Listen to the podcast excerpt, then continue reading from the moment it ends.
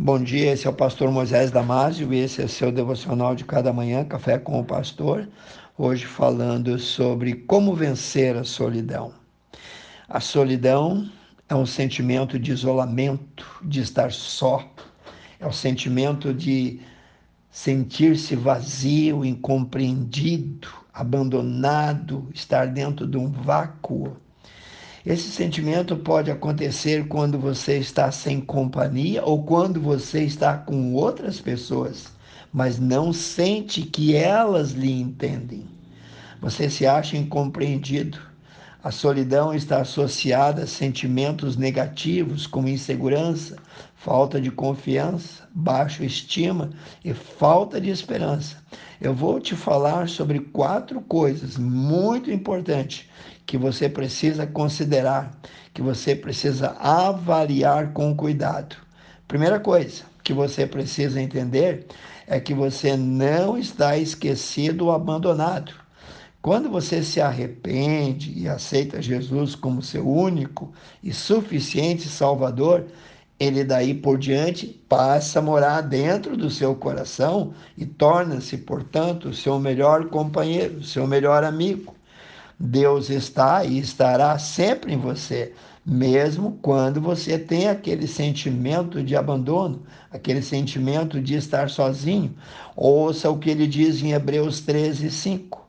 Sejam os vossos costumes sem avareza, contentando-vos com o que tendes, porque ele, Deus, disse: Não te deixarei, não te desampararei. Leia também Josué 1,5. Segunda coisa, Jesus entende o que você está sentindo. Jesus também se sentiu abandonado, incompreendido, desprezado, até por seus amigos mais próximos. Ele pode lhe ajudar no tempo de solidão, porque ele já passou por essa situação e superou todas elas.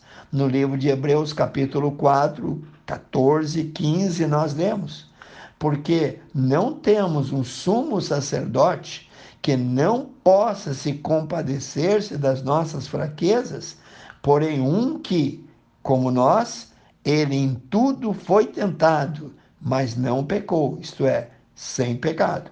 Nós temos sim um sumo sacerdote chamado Jesus, o Filho de Deus, que socorre, que vem em socorro, que se compadece, que entende todas as nossas fraquezas nossos desafios, nossas debilidades, pois ele também, quando viveu aqui, em tudo foi tentado e venceu. E agora quer nos ajudar a sermos mais do que vencedores.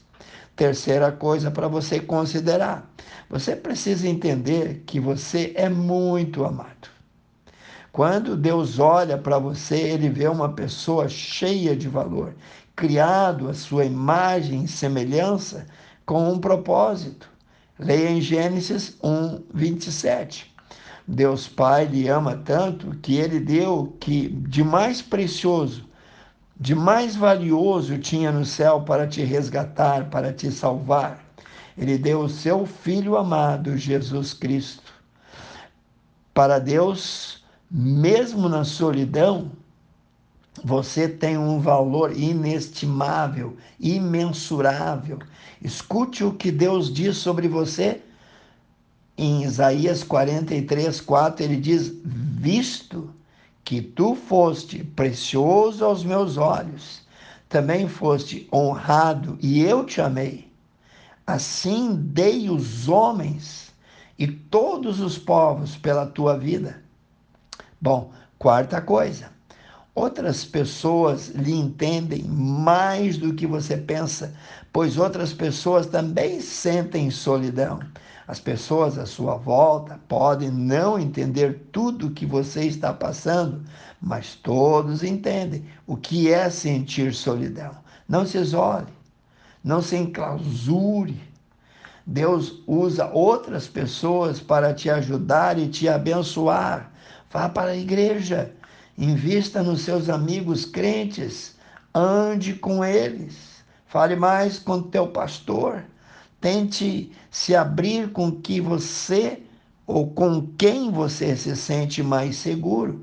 Está lá em Hebreus 10, 25, que ensina que nós não devemos abandonar as nossas congregações.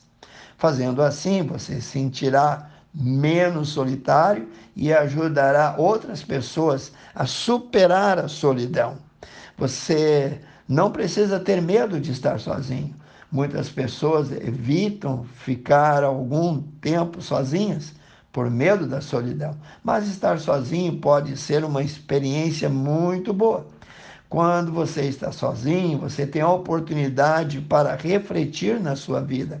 Jesus tirava tempo para estar sozinho e orar. Solidão não é o mesmo que estar sozinho. No livro de Mateus, capítulo 14, versículo 22 e 23, vou te dar o exemplo de Jesus. Vou ler para ti. Escuta. E logo ordenou Jesus que os seus discípulos entrassem no barco e fosse adiante para o outro lado, enquanto ele, Jesus, despedia a multidão. E, despedida a multidão, subiu ao monte para orar à parte. E chegado já à tarde, estava ele ali só.